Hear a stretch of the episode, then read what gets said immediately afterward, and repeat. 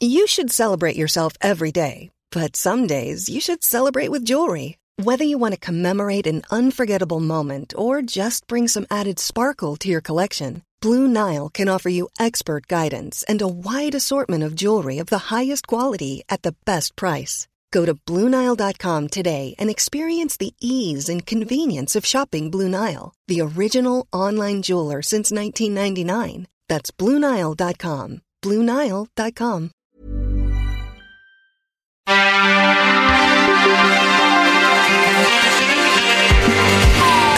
Bienvenue dans Next Épisode, votre podcast consacré aux séries télé tous les mardis à 19h sur Séance Radio et partout, tout le temps sur Internet à retrouver à la demande sur vos applications favorites, Apple Podcast, SoundCloud, Podcast Addict, etc. Ici, on débriefera souvent, on analysera éventuellement, on s'écharpera évidemment, quoique peut-être pas aujourd'hui, mais euh, évidemment dans le respect, du produit. Aujourd'hui, tous ensemble, retournons vivre cette merveilleuse période faite de tourments, de fatigue, d'hormones et de vilaine peau. L'adolescence, puisqu'on parle d'Everything Sucks, teen série 90s, Netflix signé Ben York Jones et Michael Mohan. Pour en débattre, les deux critiques nostalgiques du jour sont Marie Turcan. Bonjour Marie. Hello. Et Renan Cro, bonjour. Salut Charlie. Alors avant de déterminer si ouais, mais tout craint, sérieux quoi, l'info du jour. Info du jour et j'annonce un grand écart en fait. hein. Là, on va être très loin de. Enfin, ne voyez pas de lien, pas sinon ça va être très gênant. À partir du 15 mars sur Arte, découvrez Monstre Sacré, mini-série anglaise. Le monstre sacré, c'est Paul Finchley, célèbre humoriste qui se retrouve accusé de viol par cette femme.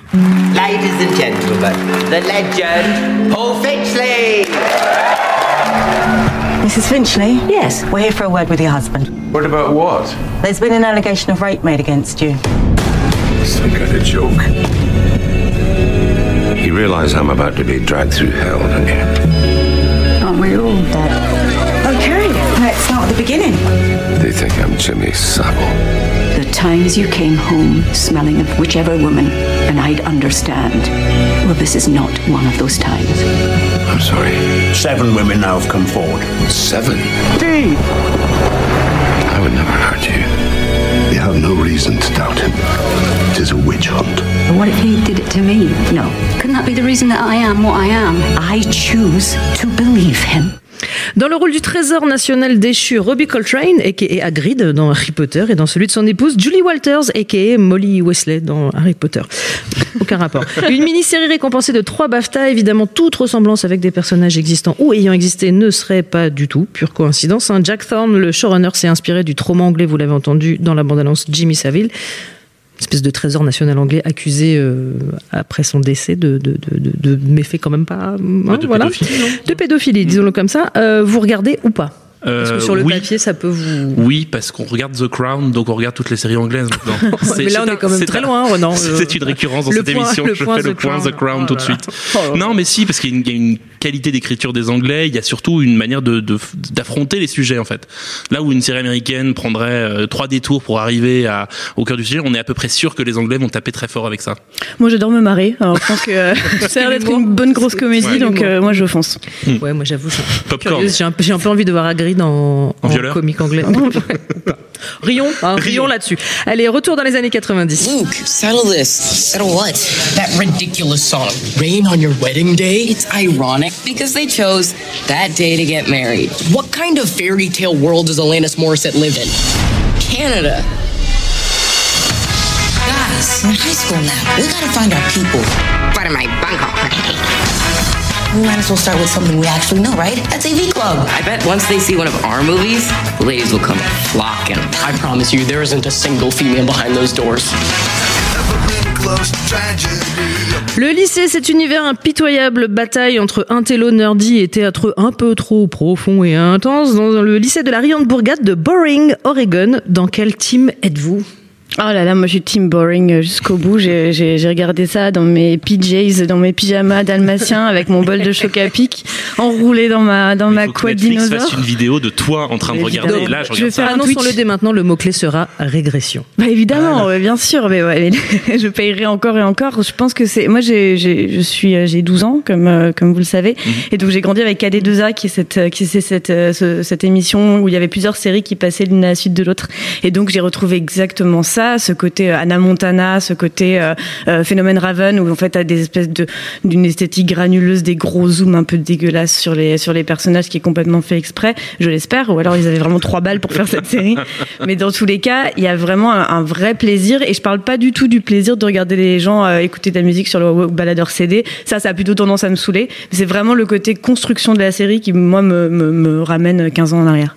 L'intrigue principale étant un des jeunes euh, arrivant dans le lycée tombe amoureux de la fille du proviseur. Ouais. Trois petits points. On, on y va quand même un peu au bazooka en lançant le premier épisode, hein, armé de Mm. son petit bazooka de critique euh, prétentieux et snob qui dit Ah, le revival années 90, ça y est, on ne me la fera pas, je n'en peux plus de Stranger Things des années 80. Tu veux que je le fasse, ça Oui, ça, ça, t'aiderait pour te lancer. Bah, oh là là, mais tous ces trucs, on bien. peut plus. C'est tellement bien joué en plus. Ouais, je sais. Euh, et en fait, en fait, quand on commence la série, bah, on se fait attraper, mais on se fait pas attraper par la nostalgie des années 90, qui en fait est un peu gadget. Il y a deux trois vannes sur Alanis Morissette, un Tamagotchi par-ci par-là, mais surtout ce que ça raconte, et c'est là où moi je trouve que c'est vraiment très brillant, c'est que ça raconte que les années 90 c'était vraiment pas fun et que c'était vraiment pas très agréable d'être un ado dans les années 90. Et pas beau, comme le disait Marie. et- et hein, pas beau, et La laideur euh, 90s est exploitée jusqu'au bout, Et quand puis t'es hein. obligé de déprimer sur Oasis, euh, t'es obligé de porter des- Wonderwall. sur Wonderwall, tu portes tu portes des vestes en jean un peu trop grandes pour toi. Enfin il y a, y a un truc qui est vraiment l'antithèse de Stranger Things où, où dans Stranger Things on t'explique que les années 80 c'est le Messi, que tout d'un coup tu vas te réinventer. Là c'est une série qui dit à peu près pendant 10 épisodes que quand t'es un nerd tu restes un nerd et que, que de toute façon il n'y a pas trop d'espoir là-dedans mais qu'il faut survivre aux années 90. Et j'ai trouvé ça assez étonnant et surtout pas du tout. euh, c'est à la fois mignon et glauque. Donc il y a une espèce de double Mm. de double entente qui moi m'a assez fasciné, c'est qu'au moment où je trouvais ça mignon, j'étais genre oh il est mignon, oh c'est glauque, oh il est oh, c'est glauque, Ouais. voilà comme ça. Et au moment où tu crois avoir tout compris à la série, à la fin du premier épisode, hop, t'as l'héroïne qui se branle sur de- des magazines porno féminins. Qui essaie. Qui essaye en tout cas, car elle se fait surprendre par son, son, père. son père, qui est le principal. Et, Et déjà là la scène est glauque, mais ensuite il lui explique. Non, c'est terrible. Et Voilà. qui lui dit, mais euh, t'inquiète pas, euh, tu t'es pas obligé de regarder ces magazines pour, euh, pour ressembler à ces filles. Et donc, évidemment, il comprend rien. Et en fait, le- le- le- le- l'homosexualité est déjà induite au début de, la, de tout Mm. début de la série où t'entends juste les deux personnages présentateurs de, euh, de, du, journal, du morning de l'école qui disent, euh, qui disent, ah bah, la loi, la loi sur l'homosexualité est pas encore passée. Bah, de toute façon, Mm. moi, j'avais pas me marier avec un hamster. Enfin, t'as une espèce de petite blague vite fait avant de passer à autre chose. Et moi, je m'étais dit, tiens, pourquoi il parle de ça Pour nous rappeler que les années 90 c'était de la merde? Ou alors c'est pour aller plus loin Et en effet, t'as quand même plein de personnages qui vont au fur et à mesure répéter, euh, bah, c'est quand même, c'est quand même la loose d'être lesbienne. Ou non, tu vas pas dire à tout le monde que t'es lesbienne. Ou alors ils jouent à spin the bottle, là, ils vont tourner la bouteille, elle tombe sur une fille et puis ah, ça compte pas. C'est parce que c'est une fille, donc on recommence. Donc il y a tous ces trucs. euh, C'est hyper malin parce qu'en fait on- Parce que ça- c'est la fille du proviseur Ouais. hein, dont on Et- parle. Et, ça pourrait être vraiment euh, une espèce de, de, de cliché du progressisme de la série télévisée actuelle, c'est-à-dire je vous fais un personnage d'adolescente lesbienne parce qu'il y en a pas à la télévision. Non, c'est un vrai sujet, c'est vraiment intégré à l'écriture et surtout c'est intégré à ce personnage qui qui est lesbienne mais qui en même temps c'est pas très bien ce qu'elle est non plus, c'est-à-dire qu'il y a une espèce de trouble dans le visage de, Elle de est la jeune actrice. elle est ado surtout Ouais, déjà. Oui, mais mais mais la, la, la- la série télé a un peu tendance à faire formuler des adolescents qui sont euh, un bloc. Ils sont, Mm. Et là, je trouve que ce qui est assez joli, c'est que ces personnages-là, ils sont un peu paumés, ils sont un peu, ils sont un peu désabusés. On sent que, au fur et à mesure que, que la, la série se construit, les personnages vont se rassembler. Il y a une espèce de, de truc un peu post-glee qui apparaît. Et en fait, c'est pas du tout positif. C'est-à-dire qu'à chaque fois, il y a quelque chose un peu de l'ordre de la, de la désolation entre eux, qui, qui vraiment, qui vraiment, à mon avis, le- la force de la série, c'est que c'est à la fois extrêmement drôle par moments parce que touchant, et en même temps hyper sordide sur ce que ça nous rappelle et ce que ça nous renvoie sur ce qu'on était à, à l'adolescence. Enfin, je sais pas. J'allais dire justement extrêmement drôle. J'ai, moi, j'ai vu le pilote et je, je armé de mon bazooka de critique. Je me suis dit, euh, c'est, ça va être terrible. J'ai pas du tout ri la blague sur euh, Alanis Morissette. T'as vu dans quel monde? Bah, le, Canada, parce qu'ils sont tous polis. non mais C'est parce que Marine, c'est pas qui était Alanis Morissette, tu n'étais pas né Ah, au monde j'ai, ironique. j'ai- j'ai appris Ironic par cœur. J'ai écrit dans mon petit carnet toutes les paroles. C'est ça. Tu sais très bien. Si, parce que les personnages sont drôles parce qu'ils sont ironiques. C'est-à-dire qu'en fait, c'est presque les vannes des années 90. Pour moi, elles- sont quasiment au deuxième degré. C'est-à-dire qu'on a l'impression de voir les, Mm. les personnages faire des coups de coude en disant Oh. hey, wink wink. T'as vu, elle est bien Oh, au pourrie, début, quand j'ai quand tu vois les trois geekos qui parlent entre eux, de, ça, c'est un- c'est- c'était too much ouais. dès le départ. Et je me suis dit, en plus, on voit très peu de personnages féminins dès le départ parce que tu rentres dans la série par euh, ce garçon Lucas, do, ou Luke. Donc, euh, tu, tu as l'impression que ce sera encore un Stranger Things avec euh, trois trois potes. Et après, ça, ça devient un peu plus choral. Après, on voit l'histoire de, du, du père de la de la héroïne d'ailleurs, Kate. de, de Kate, tout à fait. Donc, on voit on voit un peu d'autres personnages. Mais, mais au début, ça m'a fait un peu peur. Ensuite. Mais d'ailleurs, d'ailleurs, ils sont pas très bien exploités. Ces, ces potes, en fait, il y a une espèce de, de trio Stranger Non, Things. ça reste le Non, même truc. T'as le gamin débilos. typologie. Ouais. mais alors ils sont pas utilisés du tout. Effectivement, il y a le neuneu, il y a le grognon. Ouais. Le grognon Mais qui je- pourrait être très intéressant et qui est quand même Mais assez le nœud, ça, sous-exploité. comme, ça commence à monter quand même. Enfin, il y a- il prend un peu d'ampleur. Euh, Tu, tu sens que le, le, le beau gosse, parce qu'il y a, il y a donc le drama club également. Euh, Oui, il y a- alors il y a un club, adore. il y a un club vidéo et un club drama Voilà. en fait. Et le club drama, c'est évidemment les beaux gosses, les, euh, les, Les le, intenses. Le mec est habillé comme dans le Breakfast Club avec un long manteau jusqu'en bas. Il fait des, des envolées euh, Et elle, elle prend pour Courtney Love un peu. Et Gwen Stefani. Et Gwen Stefani. ouais. Et donc, qui, ils qui sont- existait dans les années 90, Gwen Bah, Stefani quand même. euh, Je ne sais pas. Je me non, no doubt. Ah, No Doubt, c'est années 90 ou c'est 2000 Bon, moi, c'est la question que je me suis posée durant toute la série, c'est à quel moment on peut différencier une œuvre des années 2000 des années 90 Je vous laisse réfléchir à ça. C'est-à-dire qu'esthétiquement, je trouve qu'il y a un truc qui, dans les années 90 qui prend pas. Ça, ça, autant 80, on voit tout de suite le, le brushing, tout ça. Et là, pendant tout le truc, je me disais, ok, ça fait penser à Sauver par le Gong un peu. Peut-être les paillettes. Il y Ouais. a beaucoup plus de paillettes dans les années 2000. Ouais, il y a plus de, c'est plus glitter, effectivement. Puis il y a plus de chemises carreaux et de nuisettes robes euh, dans les années 90. Non, c'est juste qu'elle est lesbienne. Comment? C'est juste qu'elle est lesbienne. Enfin, non, mais- Qu'elle met des chemises à Parce carreaux. qu'on avait, quand je l'ai vu le premier épisode, il y avait cette héroïne, cette héroïne qui avait une chemise à carreaux, et j'ai regardé ma copine, pensais j'ai fait, l'autre c'est sûr qui qu'elle est lesbienne. Et en fait, ça a pas C'est manqué. un super détecteur. Non écoute. mais en vrai, il y a eu, en plus il y a un article qui est sorti il y a pas longtemps qui disait arrêtez de faire porter des chemises en flanelle à carreaux aux lesbiennes quoi dans les dans les fictions, c'est plus drôle, arrêtez. Et allez, mais là pour le coup ils ont le droit. C'est la pleine période Kurt c'est en Cobain, plus c'est ça, voilà, ça tombe pile dans le truc. Et j'ai fait, bon, C'est quand même le moment où il lui, il lui donne le CD d'Oasis. Je sais pas comment il s'appelle cet album. Wonderwall, il s'appelle l'album d'Oasis. Oui, euh, non, il s'appelle pas Wonderwall l'album. il s'appelle comment la la même s'appelle pas Wonderwall. Non, ouais, il ben, il s'appelle, s'appelle. euh, ben, écrivez-nous. Pour, euh, C'est la honte. euh, il s'appelle, je ne sais plus comment. What's the story Morning Glory c'était. Bah voilà, bah, Ah, c'est hein. C'est très très mignon parce qu'on l'a tous eu cet album, qu'on soit né dans les années 90 ou pas d'ailleurs. Et cette chanson qui a été euh, notamment euh, massacrée par Grégoire il y a pas longtemps, tout d'un coup elle redonne un truc un peu fort. C'est c'est vraiment un, un truc assez fort dans la série, c'est que une chanson en fait ça sert à quoi? Ça sert à, à, à se souvenir d'un moment. Et fait, c'est ça que ça raconte. C'est quand elle écoute une chanson, tout d'un coup ça lui rappelle un, un truc et que nous ça nous rappelle aussi quelque chose. C'est pas pour être mon relou, mais c'est hyper euh, proustien comme manière d'écrire une série. Ah en fait. c'est relou. Et maintenant ça nous rappelle les gares grâce à Grégoire. Exactement. La solitude Et Grégoire vient de Bah nous niquer euh, Oasis. C'est vraiment euh, pas bien. Et vous comptiez sur cette série pour le réhabilité. Bah ouais, mais elle est belle cette chanson en plus. mais- Ouais, mais du coup c'est ça, tu te retrouves euh, à, à pardonner tous les gens qui l'ont reprise à la guitare autour d'un feu, euh, Exact, un ouais. feu de camp sur une plage. Tu te dis ah bah tiens en fait cette chanson elle devait, elle était mignonne quand elle est sortie quoi. Je comprends quand elle a dit euh, il parle vraiment de moi, mais oui, il parle, Mais il parle ouais. de nous tous. La, la pop culture, en fait, c'est ça aussi. C'est-à-dire que la série, c'est un hommage à la pop culture. Stranger Things, qui est un peu relou, c'est qu'il y a un côté très forcé, puis il y a un côté très grande œuvre. Là, c'est tout petit, c'est minuscule, c'est, c'est, ça dure 20 minutes, 20, 25 minutes. C'est, c'est vraiment un tout C'est petit c'est truc. ça dont je voudrais qu'on parle en fait parce que le, le- c'est quand même assez trompeur quand on se met devant le premier épisode. Moi, le premier truc que j'ai relevé, c'est le attention, langage grossier, ne mettez pas les enfants de moins de 13 ans devant. Et je me suis dit ah cool, on va rigoler. Format 20 minutes. Je me suis dit sitcom et en fait pas du tout. Il y a effectivement cette glauquerie. Moi, je trouve qu'il prend le pas beaucoup sur le reste. Ça fait penser au, au, au film de Todd Solondz, Bienvenue dans l'agent gras. Je sais pas si vous voyez ce que Ouais. c'est. Ou, ou- Mais que- qui est plus drôle. Hein, Oui, Solondz la le faisait avec des, des- vraiment des, des stylos fluo, quoi. C'est-à-dire que c'était, Ouais. elle était, elle était très moche, elle était très désagréable. Là, je trouve qu'il y a une empathie. J'ai- rarement vu moi une série qui me rappelait à quel point l'adolescence c'était un pas cool, mais c'était inévitable. C'est-à-dire que Mm. et, et je me franchement, je me reconnais pas du tout dans ces personnages-là. Même le drama club, moi j'étais dans le drama club à l'époque aussi, donc j'étais aussi chiant dans les Oh là là, tu, tu jetais ton assiette dans la Ouais, j'étais hyper relou, je faisais des tirades et je disais. euh, Ah ouais, alors que moi j'étais la nerdy grognon, Ah celle, ouais, avec voilà. celle qui, celle qui déteste tout le monde en fait. ah ouais, mais moi j'étais le leader. Hashtag Daria. genre, genre c'était le leader. Genre t'étais Daria, c'est trop cool d'être Daria. Arrêtez de faire genre. Ouais, en Vous fait, étiez le personnage secondaire, vous mangez votre purée de- comme tout le monde à Et la personne nous adressait la parole parce que personne savait comment Et on prend notre putain de revanche ici, quoi. dans cette série en faisant croire qu'on était cool. C'est ça. Alors que pas du tout. Non, on était. Non, mais ils sont pas cool en fait. Moi, je crois que c'est ça aussi que j'aime Non mais bien. je trouve que même le drama club est pas très, ils sont pas super cool non plus quoi. Mais non, non, c'est ça qui est marrant, c'est qu'en fait ils ont pas du tout, euh, t'as pas cette séparation entre les cool kids et les. euh, là, le, dans, Glee, t'as toujours, euh, t'avais, ils étaient vraiment tous losers. Euh, là, t'as un peu ça aussi, ou même quand ils, parce que dans, Glee, t'as, t'as ces personnages qui, euh, qui chantent et qui croient qu'ils sont des, des dieux vivants quand ils chantent, et à chaque fois, à la fin des chansons, ils soit ils se prenaient une assiette dans la gueule, ou ils, ils dérapaient sur un trottoir. Enfin, il y avait tout, toujours un truc qui les descendait de leur piédestal, et, et on se rendait compte que malgré tout, même s'ils faisaient des chansons géniales, bah en fait c'était quand même des losers. Et là, t'as quand même deux personnages personnages qui euh, qui font du théâtre, qui ont envie de faire des trucs euh, bien, qui ont envie de construire une pièce et tout, et, on, et en fait c'est quand même des losers à la fin. Non, mais il joue Oncle Vania. Qui joue Oncle Vania au lycée et fait un drama parce qu'il peut pas jouer Oncle Vania? Il y a un truc quand même Ben, de toi, non, je sais pas. Ouais, C'est si pas complètement. toi. C'est moi, putain. Non, mais oui, il y a un truc dans, chez ces personnages-là, mais même ils sont ils sont désagréables mais touchants.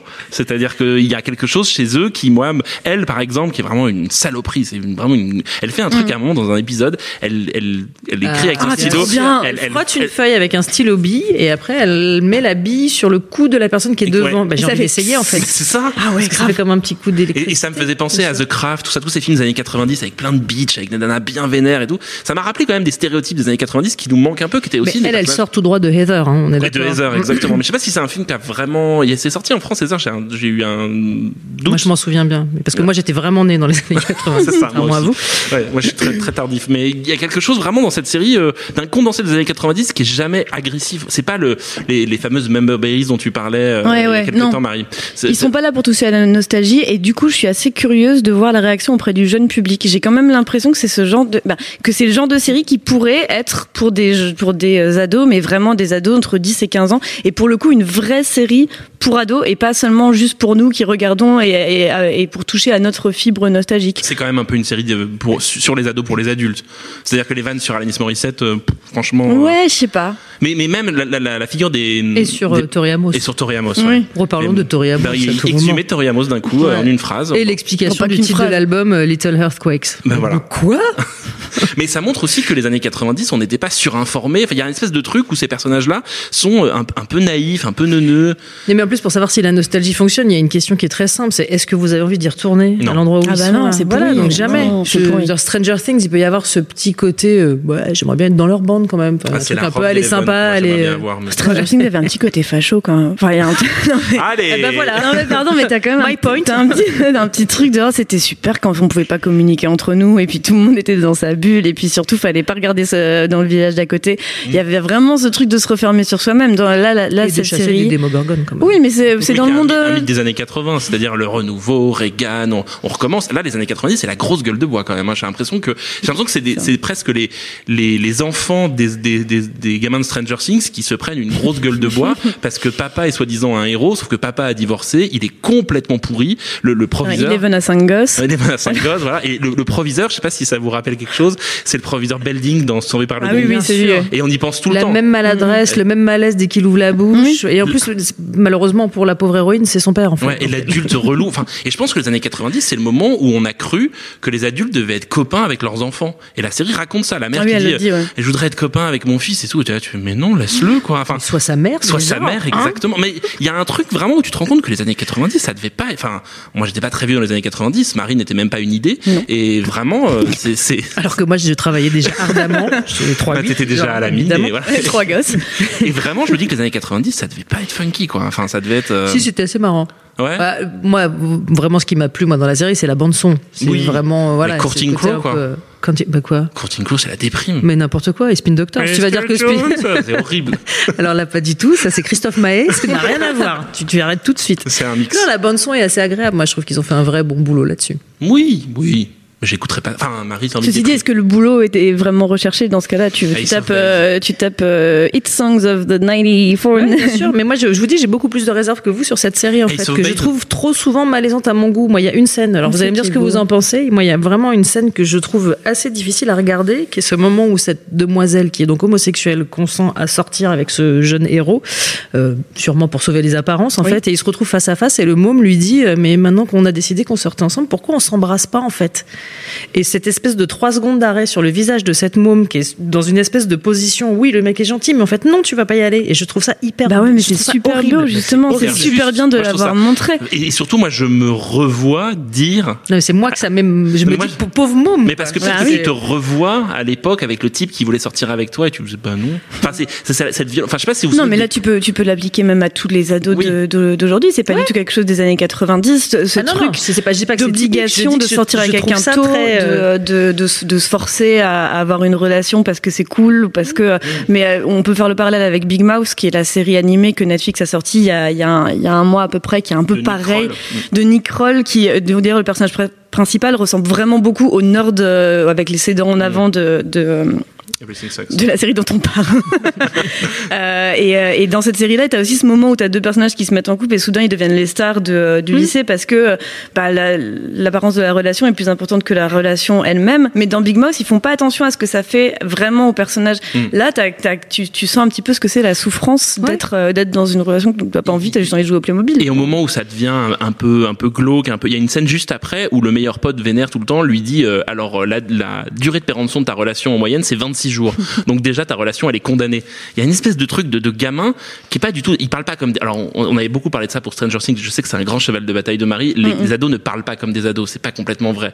Il y a- C'est quand même un peu surécrit, un- mais ça marche parce que il y a un côté, ça transmet un côté sad kids. On avait les cool kids des années 80, il y a un côté sad kids et ils sont tous un peu déprimés, un peu même les, les, les mecs drama dans dans, les, dans 10 ans ils sont euh, après avoir fait le cours Florent ils sont à Pôle Emploi ou à Disney en train de faire dingo quoi Ouais, ou en train de faire les Marseillais. en train de faire les ouais les Marseillais donc il y a un truc euh, on sent que c'est c'est c'est c'est hyper insultant Pas gratuit. non mais il y, a- il y a un truc assez assez dé, assez déprimant quoi dans cette série mais c'est ça qui est assez chouette on y va pour euh, le côté sauvé par le gong et en fait c'est plutôt la vie à 5 quoi Bah, Il y a quand même, il y a quand même des moments positifs. On dirait qu'on parle d'une- de la, de la série sur les pédophiles. C'est c'est quand même plutôt sympa, tu vois. Enfin, il y a quand même des moments de, de genre dans, dans le moment où le, où le personnage Luc se rend compte que, enfin, sa, sa copine lui dit, bah en fait, je crois que je suis lesbienne. Bah il, il est, il est plutôt positif. Il est pas dans euh, le marasme. Il est pas en train de se dire, mais moi, je suis un nice guy. Pourquoi elle m'aime pas? Enfin, il y a, il y a- il y a- ils peuvent tourner le truc de manière intéressante, je pense, et quand même réussir à, à montrer quelque chose d'autre. Et tu disais, on, on aurait pu y aller et dire, c'est qu'une série sur un personnage lesbien euh, montré. Et là, là, oui, en vrai, c'est c'est très très très très rare d'avoir un personnage lesbien à la télévision, un personnage d'adolescente lesbienne à la télévision qui se dit lesbienne à son âge. Et ça, Mm. franchement, j'en ai j'en ai jamais vu ou très Et rarement vu. Même dans Glee, ça, ça a mis longtemps à arriver.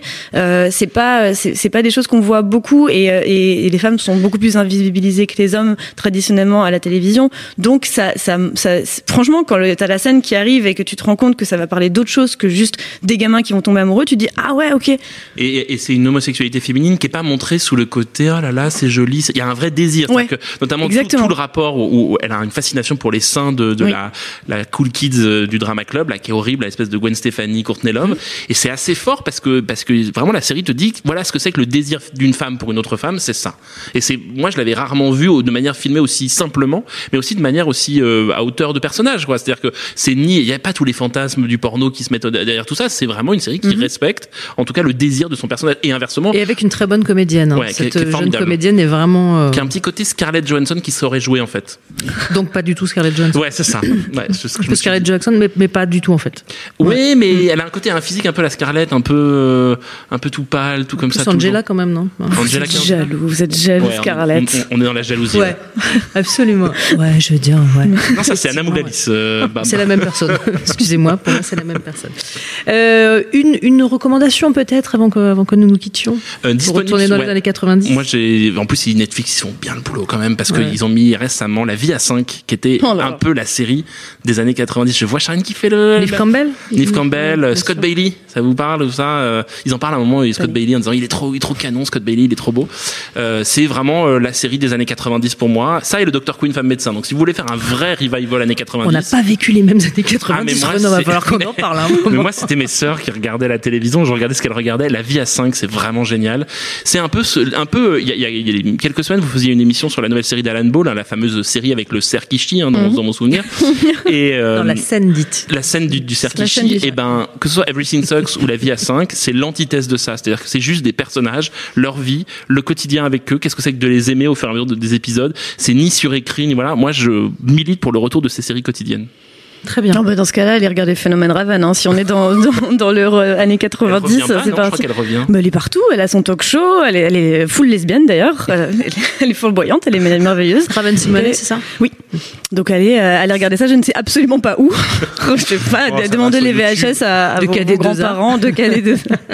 Ah, C'était bien KD2A. C'était super sympa. Ouais, il y avait pas une série française dans KD2A aussi qu'ils avaient créée? Je sais pas, je sais qu'il y avait le groupe qui passait Ah, le après. groupe, Ouais. voilà, c'était bien. Avec, ouais. Ou- Alors moi, j'ai pas le droit au reco, mais je vais en donner une quand même. Freaks and Geeks pour Ah oui. toujours. Forever and Ever, Judd Apatow, James Franco, Seth Rogen. On est content, quoi. Oui, c'est sur Netflix, Voilà, c'est c'est disponible. sur Netflix. C'est très très bien. C'est très bien. C'est quoi Netflix? On n'en parle pas beaucoup. Alors, j'ai entendu parler, mais je crois pas beaucoup que ça va. Non, je pense pas que ça va prendre, parce que je pense que les gens aiment Internet. pas, euh, Ça ouais. va comme euh, ça les gens préfèrent jamais. payer à l'épisode, je pense. Ouais, Ouais, c'est c'est mieux comme ça.